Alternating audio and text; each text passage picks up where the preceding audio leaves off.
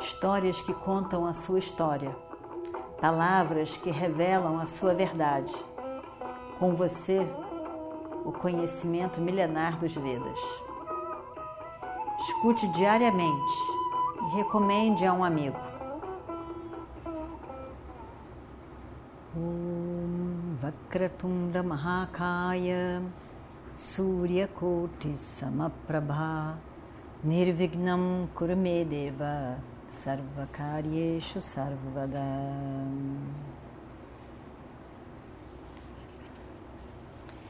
Nós vimos então que o jogo de dados aconteceu uma primeira vez com os dados viciados.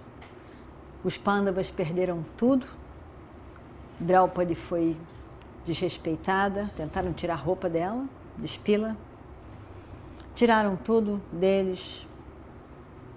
E de repente se deram contra, viram aquela maluquice toda. Dhritarashtra tentou resolver, devolver tudo, mas de novo teve jogo de dados. E dessa vez, de novo, evidentemente, os dados viciados, lá foram eles para a floresta, perderam tudo. 12 anos, mais um ano. E os pândavas, principalmente Yudhishthira, que tinha ficado muito perturbado com aquilo tudo. Pelo fato dele ter aceito aquilo, jogar, sabendo que os dados estavam viciados, dando continuidade, sabia que aquilo criava sofrimento para os irmãos e para Draupadi, mas ele, ele não conseguiu ver uma outra opção. Ele estava arrasado estava arrasado. E então, quando foi declarado que eles deveriam ir para a floresta, e o Destira quis ir o mais rápido possível, sumir, ir embora. Não queria mais nem ver aquela pessoa, aquelas pessoas, nem aquele terrível lugar, e foi-se embora. Não deu as costas para nada, trocou as roupas reais, tirou aquelas roupas, botou roupas de, de, de floresta, feita de casca de árvore batida, e junto com os irmãos e Draupadi foram embora, sem olhar para trás. Saíram e foram embora, foram embora, até que saíram daquela, daquela área ainda perto da cidade de, de Hastinapura. Muitos brahmanes foram com eles. Não queriam largar. A cidade tinha ficado completamente arrasada. Ninguém acreditou naquilo que tinha acontecido. Ninguém achava que aquilo seria possível. Pessoas que confiavam em Dhritarashtra não conseguiam entender como que ele pôde ter feito aquilo, como ele permitiu que aquilo acontecesse. O povo mesmo estava completamente arrasado, sentindo traído, já que esses, esses irmãos eram joias da família e estava todo mundo arrasado. Mas e o Destira não queria nem saber de nada. Ele foi indo, caminhando, e ele e os irmãos caminhando muito rápido, muito rápido, muito rápido, para largar aquilo tudo. E, e foram, foram indo, encontraram Gangá e encontraram um pequeno bosque ali perto, com, perto de Gangá. E ali eles resolveram que eles iam passar a noite ali e se deitaram. A primeira noite depois daquela saída de Hastinapura. Uma noite horrível, como podemos imaginar. Primeiro, porque aquela situação foi tudo muito rápido, foi, aconteceu tudo muito rápido. A perda de tudo foi muito rápido. Aquela situação, aquelas, aquelas imagens de tudo que tinha acontecido dentro daquele salão, aquelas imagens ainda estavam borbulhando na cabeça deles. Eles não tinham ainda nem conseguido digerir. E o destino estava arrasado pelo que aconteceu, pelo que ele fez, por o que não fez. E, e ainda confuso com tudo aquilo. A noite foi péssima. Além disso, eles estavam num bosque cheio de árvores, tudo muito fechado, onde tinham que dormir em cima de raízes e plantas e, E foi uma noite, realmente, uma noite, uma noite terrível. Uma noite terrível. Não tinham nada para comer, não tinham uma planta, uma, uma fruta, não tinha nada, um, uma noz, não tinha nada, nada, nada para comer. Só tinham água para beber. E aí, como Gangar era perto, eles beberam água de noite, beberam água de dia e foi o que eles fizeram. A mente estava muito cansada, muito cheia de, de registros, de imagens. O raciocínio não estava tão claro assim, ainda estavam debaixo daquelas emoções. E assim dormiram eles. Muitos brahmanes estavam ali junto quando eles acordaram de manhã. Não eram só eles, cinco e mais Draupadi. Cheios de, de brahmanes que estavam querendo dar o apoio a eles, que estavam arrasados com aquela situação, que queriam comunicar que eles estavam junto, que eles queriam estar ali para o que pudesse. Então eles não queriam ir embora e estavam todos ali. Quando amanheceu, Yudhishthira viu aquele bando de brahmanes que tinham passado a noite provavelmente tão mal quanto eles. Ele não acreditou e ficou chateadíssimo. Mas por que, ele ficou chateado?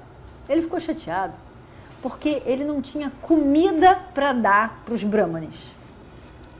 Eles não comerem e só passarem por água, a noite com água, o dia com água, tudo bem. Mas ele, que até pouco tempo, em Indraprasta, ele teria tanta riqueza para oferecer e tanta comida e, e tão, tanta forma de recebê-los bem, um lugar para ficar com conforto. E ali ele não tinha nem o que oferecer de comida. Ele ficou muito triste, muito arrasado, muito triste. Então, na manhã seguinte, naquele estado de coisas, ele vai até onde estavam todos os brahmanes e diz: nós teremos que passar 12 anos na floresta, com uma vida simples, sem ter nada de conforto.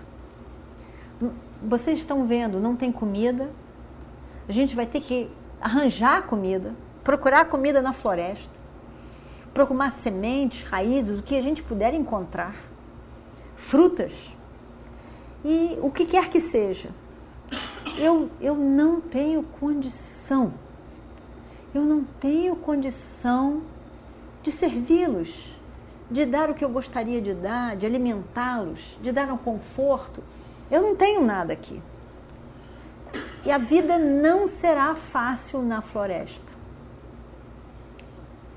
Então, por favor, voltem para a cidade voltem para a cidade e nos deixe nessa condição que é o nosso, nosso destino. O nosso destino. Por favor, voltem.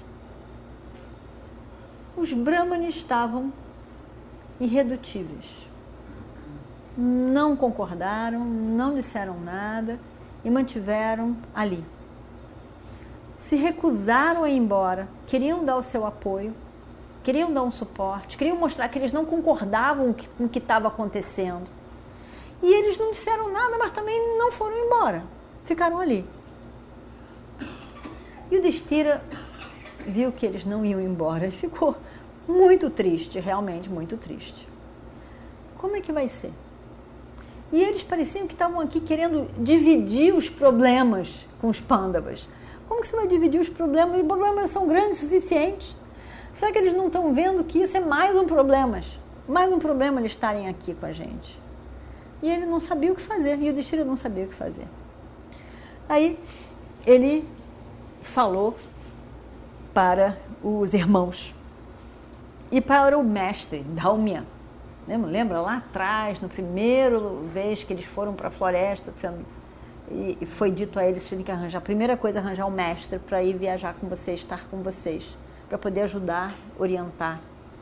Então esse Dalmia continuou com eles quando eles foram para Indraprastha e tudo. Então ele contou. Ah, assim, olha só, eu me sinto tão mal. Quando eu vejo eles, eu tenho uma vontade de, de realmente oferecer um conforto, eles não comeram. A gente não comeu uma coisa, mas os brahmanes não comeram nada, passaram a noite nessa floresta sem conforto. Eu me sinto muito mal. E Dalmia então diz para Yudhishthira: Yudhishthira, você deve fazer oração para o sol, porque o sol é o senhor de todas as riquezas do universo, de toda a comida, de toda a riqueza e da terra, né, que alimenta a terra com toda a riqueza na forma de comida. Então faça a sua oração para o sol várias vezes no dia. Peça ajuda. Peça ajuda que, sem dúvida alguma, com o seu sacrifício, a sua oração, o sol vai, vai lhe abençoar. E o destino então resolve fazer esses as orações, os cantos para o sol. E completamente focado nos vários horários do dia. Focado, ele fazia a oração para o sol. Ele fez. Não dormiu, não comeu, somente ali as orações para o sol.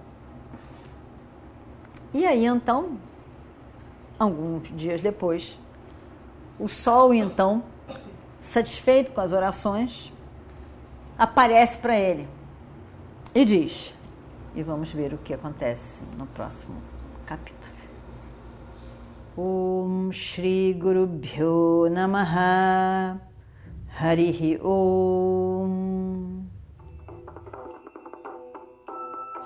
Histórias que contam a sua história, palavras que revelam a sua verdade. Com você, o conhecimento milenar dos Vedas. Escute diariamente e recomende a um amigo.